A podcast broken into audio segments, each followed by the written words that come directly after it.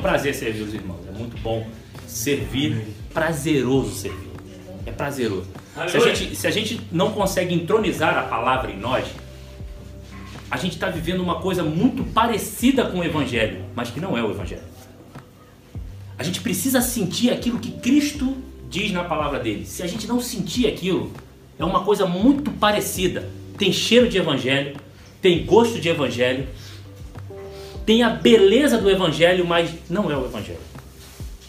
Se você não arder no seu coração, se você não sentir algo diferente, é tudo muito bonito, é tudo muito parecido, mas não é o Evangelho.